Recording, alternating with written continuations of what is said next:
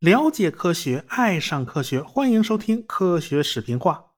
咱们上文书讲到了，古人对尼罗河的源头是非常感兴趣的，但是他们都没有办法探寻到尼罗河之源到底在哪儿。哼，因为尼罗河的上游啊，有好几处啊是急流险滩，都很难走。再往前方走呢，有一大块沼泽地啊，面积太广阔，你根本就不知道水往哪儿流，河道在哪儿，反正周围都是水，你无从分辨。所以呢，埃及的托勒密的记录呢，还算有点靠谱。他认为，既然尼罗河的水量这么大，那么一定是在非洲的腹地存在一个大湖，这个大湖就是尼罗河的源头，否则你没办法解释这这么多水是从哪儿来的，对吧？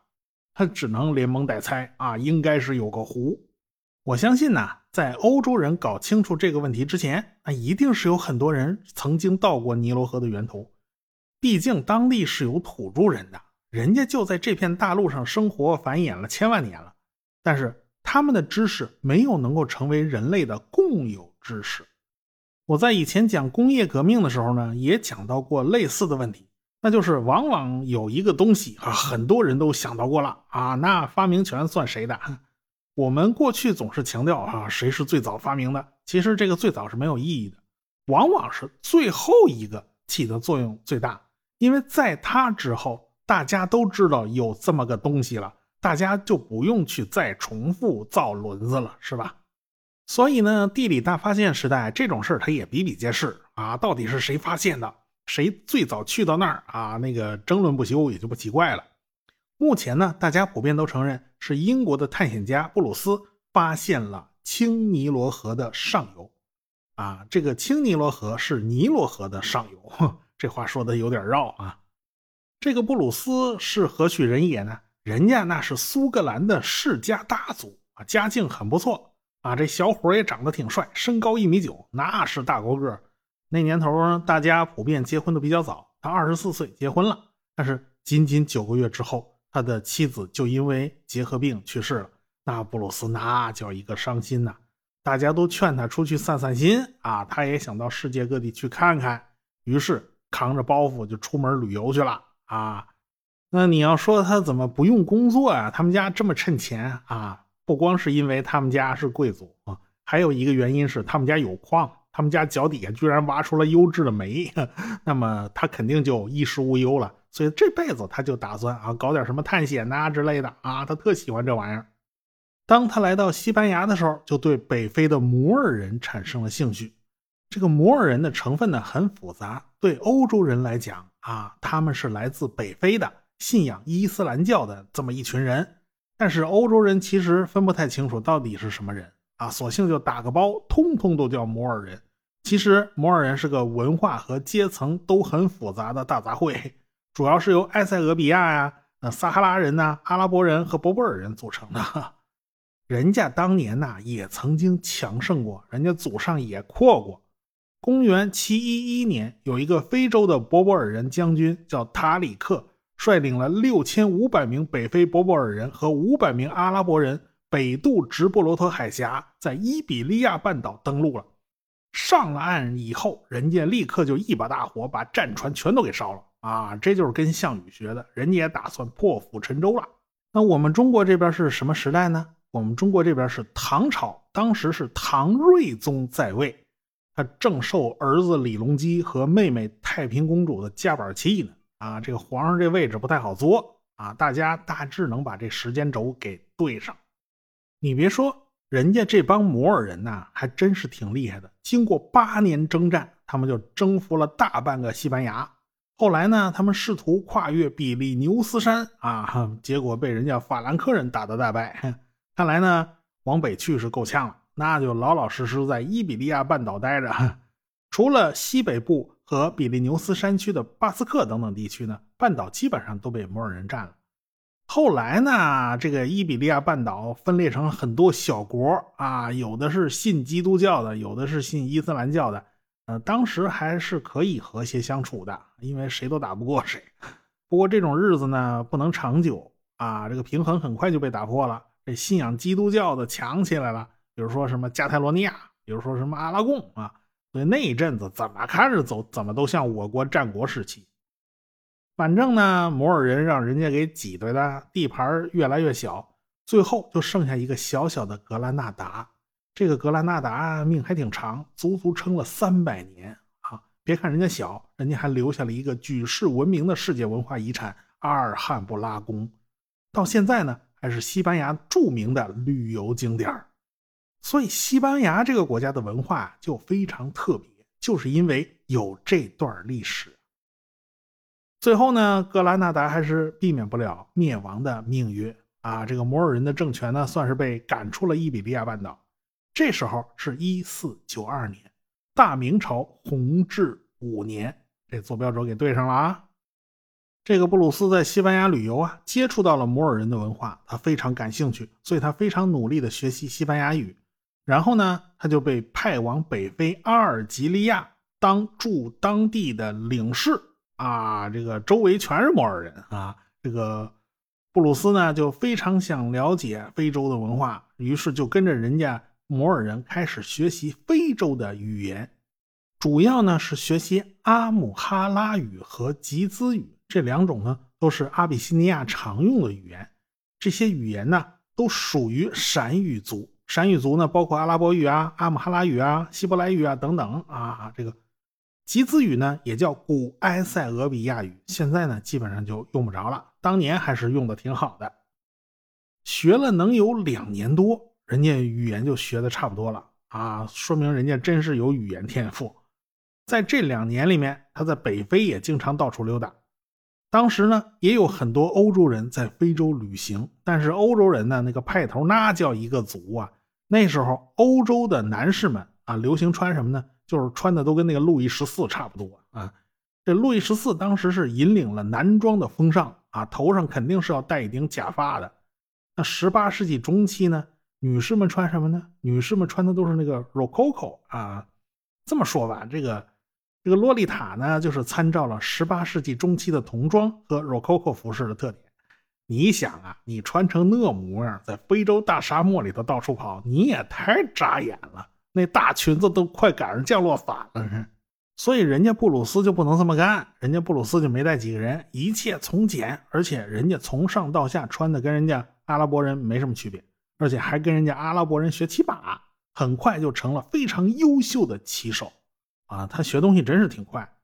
他从阿尔及利亚出发，经过突尼斯去了蒂利波里，啊，然后呢坐船去克里特岛。结果半道路过班加西附近海域的时候，这个船就沉了。结果他呢，只能狼狈的游上岸呢。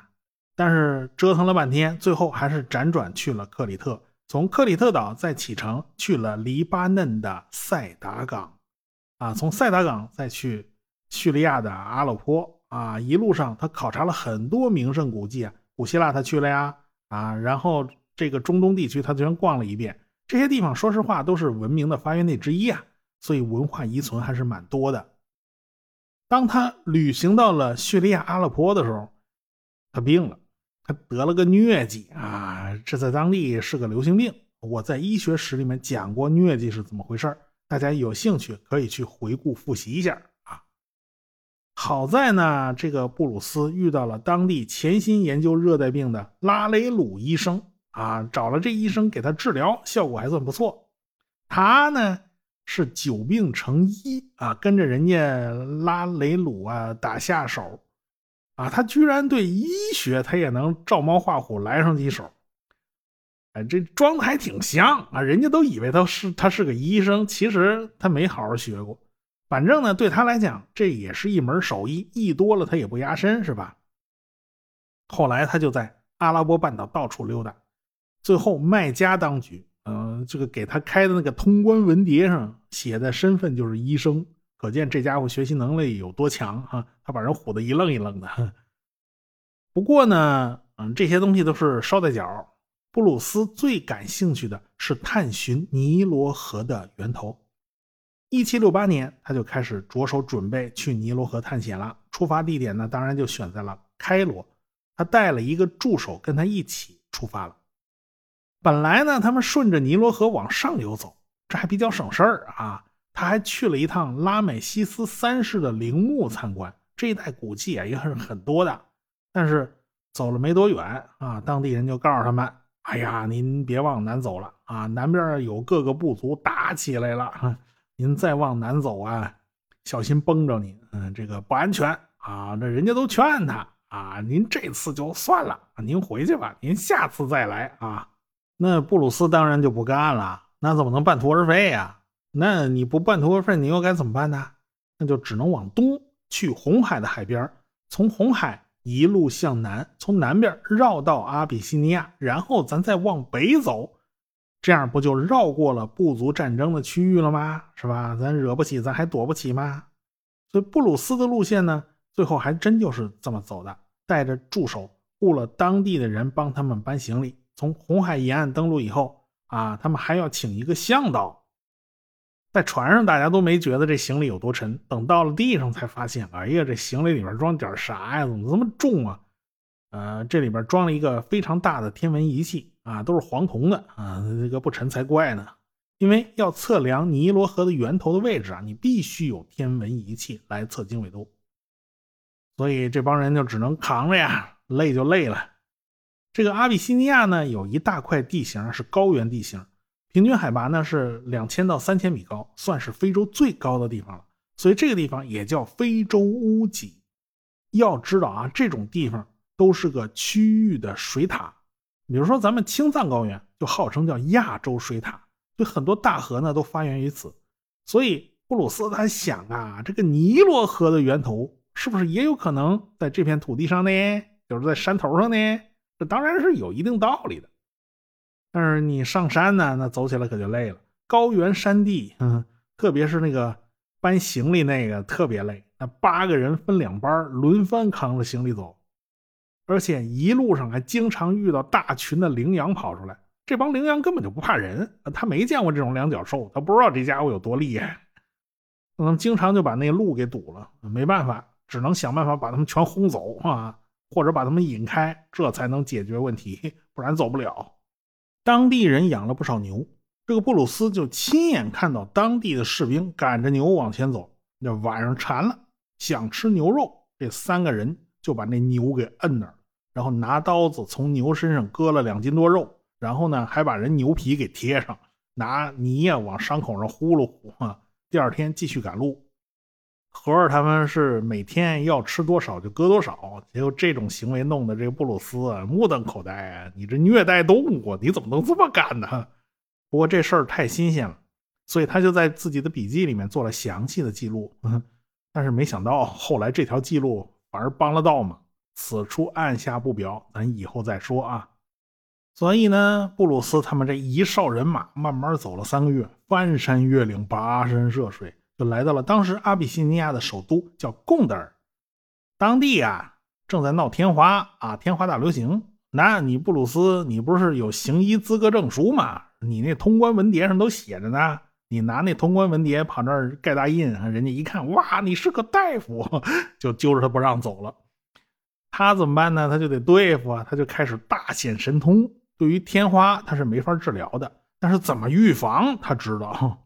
他采用的办法就是广泛消毒啊，到处烧那个香木，对屋子进行烟熏，然后拿醋去清洗墙壁，啊，上下用醋全洗一遍。醋它不是专用消毒剂，但多少管点用吧。嗯，但是你想想那个屋子是啥味儿，酸的都不行了。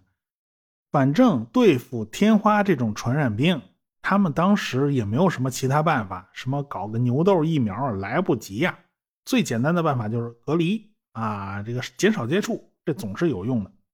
当时啊，阿比西尼亚的皇帝还有当时的皇太后还都挺感激这布鲁斯的啊，觉得这家伙真是有两把刷子。再看这小伙子啊，这长得是真帅，人是真高，而且穿的跟当地人也没有什么区别，而且可以用当地人的语言和大家交流，所以上上下下都挺喜欢他的。于是。啊，皇上就让布鲁斯在皇宫里经常走动走动。哈，这个布鲁斯走动多了，就看出门道来了。啊，这个阿比西尼亚政局啊，他有问题呀。这皇上啊，他就是一傀儡，他岁数小嘛，想当初啊，他老妈跟他奶奶呀，这个争权夺利呀，这俩差点打起来。反不管是谁赢了吧，反正大权肯定是落到外戚手里了。啊，那个老头赛火才是真正的话事人啊，人家是个权臣。这个赛火这老头七十来岁了啊，这家伙呢，身份像王莽，行为像董卓啊。前边已经废除了一个小皇上了，这是刚换了一新的。对，现在这位小皇上啊，基本上跟汉献帝差不了多少。这个赛虎一看啊，这个布鲁斯这小伙子骑术非常好啊，骑马骑得非常厉害啊。所以就让他管御马监了，就是干的当年孙悟空那工作哈。人家布鲁斯管的也挺好。后来赛霍尔这个老家伙就让布鲁斯去外地当个名誉总督啊，个挂名的啊，这事儿你甭管，但是你可以到那领地上转悠转悠。这块领地上有一个非常大的湖泊，正好是布鲁斯想去探访的地方。这个湖叫塔纳湖，面积非常大。南到北八十四公里，东到西大概六十六公里。雨季面积呢比较大，旱季就小一些。即便如此，它的总面积也已经超过了我国的第一大淡水湖鄱阳湖，而且它还是非洲海拔最高的一个湖泊，海拔足有一千八百多米，可以说它是非洲的一个水塔。布鲁斯在阿比西尼亚第一次见到尼罗河的地方，是在湖的下游三十公里的地方。这个地方有个瀑布，在枯水期的时候啊，不显山不漏水，你就看着几条溪流往下流啊，这个从悬崖上跌下来。但是你到了丰水期呀，这个瀑布的气势一下就显露出来了，这落差能有四十二米，宽度能达到四百米，而且水流量非常大，号称非洲第二大瀑布。不过呢，这个布鲁斯看到这个瀑布的时候，只知道这个瀑布非常壮观，他不知道这瀑布能排第几。毕竟当时啊，对非洲中部那些大的瀑布啊，嗯，当时谁都不知道啊。但是啊，这个布鲁斯他不是自由身呐，他是跟着皇帝的军队在行动啊，所以他也没有办法在瀑布边上停留，毕竟是官身不自由嘛。后来呢，他申请了好长时间，终于获得批准。啊，你可以去抽空考察一下尼罗河的上游，所以他又带着几个人呢，翻山越岭啊，爬上爬下呀。这布鲁斯呢，从三千米高的山顶上看见山脚下有一条小溪，他就断定这一定是尼罗河的源头。结果呢，他就从山上爬下来，沿着小河往前走。这河边上呢，有一座小教堂，看样子是很久没人来了。这个阿比西尼亚是一个古老的基督教国家，所以在深山老林里边都有教堂。这教堂后边呢有一片沼泽，这个布鲁斯呢就脱了鞋，他趟着水过去，走到前边看到有一眼泉水，啊，周围环境呢看上去就好像个祭坛一样。你别忘了他是基督徒啊，他看着看着总往那边想，总觉得这个地方真的挺神圣的哈。当然了，他自己也是非常开心的。因为他觉得自己是第一个到达尼罗河源头的欧洲人，可惜他错的离谱，他连犯了两个错误。首先，尼罗河的源头不是这儿啊，要是这儿，这部书就没得讲了。其次，他并不是最早到这儿的欧洲人，早在一六一八年，西班牙的一个传教士就已经来过了。又过了十年，另一个西班牙传教士罗伯，他也来到过这个地方。但是他们没有能把这条小河啊，这个泉水和尼罗河联系在一起，看了也就看了啊，没当回事儿。你想啊，在非洲高原上，你找到一条小河，然后就把它和几千公里之外的尼罗河给联系起来了，你这好大的胆子呀！你万一搞错了，你怎么办呢？保险的办法就是你沿着河走一趟。一直走到下游，你一直走到出海口，你才能知道这条河到底通向何方。这条河到底是不是？布鲁斯当然想去啊，但是这个赛虎就是不让他去，啊，因为这个布鲁斯能力很强啊，管马管的很不错呀，那弼马温呐。呃，这个这个赛虎还奖赏了布鲁斯一条大金链子啊，这东西真是奖励你了。但是呢，这个阿比西尼亚战乱不断。外地的诸侯啊，不服赛霍尔，人家也搞十十八路诸侯讨董卓呀，啊，这打起来那就没完了。这赛火也比较残暴，到到处杀人呢，所以布鲁斯也肯定不愿意为他服务。但人家就是不放他自己走啊，那怎么办呢？后来这个布鲁斯就病了，得了疟疾。这个阿比西尼亚那朝廷啊，上上下下一堆人一合计，算了，您放他走吧。看这样啊，他病殃殃的，恐怕再也不可能为朝廷服务了。也就是说，从尼罗河探源之旅回来以后，又过了一年，这个布鲁斯呢，终于能走，终于再一次出发。这一次，一方面沿着河流往下游走，另一方面。他也要想办法回欧洲了，因为这个时候，布鲁斯他实在是太想家了呀。毕竟出来时间太长了，家里那矿挖完没有？他那病还没好呢，他只能一边走一边和疟疾做斗争啊！他只能挺着，沿着尼罗河走呢，也走得不快，直到进入前边的叫森纳苏丹国啊，这个布鲁斯的病基本上全好了。当地这国王招待他们还挺热情，这宫殿也显得富丽堂皇。但是这人他就不怎么样。从布鲁斯的记录来看，当地首领的王妃，实在叫阿依土鳖公主，这是怎么着？这反正那模样有点看不下去啊！这个身高一米八，浑身上下还挺胖，那胖的都出圈了啊！上下都穿金戴银，就嘴唇上挂了一大金链子。他那金链子那叫一个粗，那嘴唇受得了吗？那合不拢嘴啊，天天就露着牙那儿这露着啊。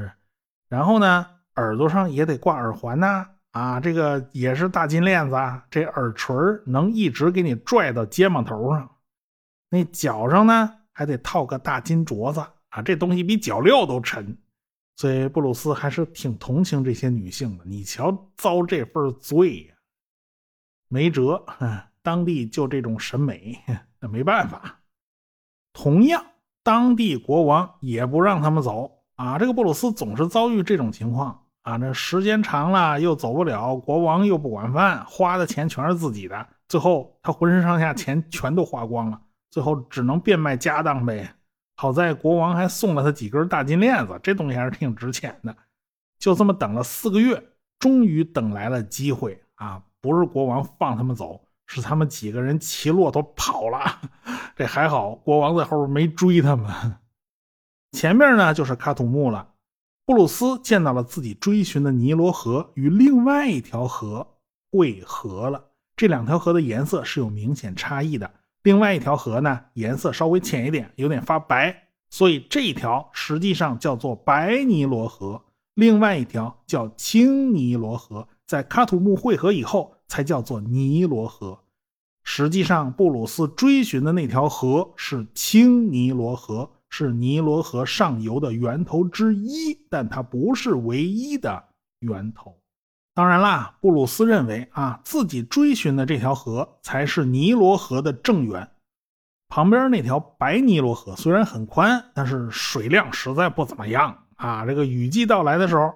你别看青尼罗河那么窄的河道，但是流量却占了七分之六啊，所以这才是正源啊，这个水量大嘛。其实这个布鲁斯又在这儿自己乱立标准，衡量一个河流它的源头到底在哪儿，不是按水量算的。不管怎么说吧，布鲁斯他们几个继续沿着尼罗河往前走，路过了几个城镇，再往前，这尼罗河突然拐了一个大拐弯啊。恨不得是一发夹弯这布鲁斯就知道啊，在这一带尼罗河走了一个弓字形，他拐了好几个直角弯所以呢，他决定啊，咱就别走那弓背路了啊，咱走弓弦儿吧，咱就截弯取直，取捷径，就得直穿眼前的努比亚大沙漠。那么，等待他的命运究竟是什么呢？我们下回再说。科学声音。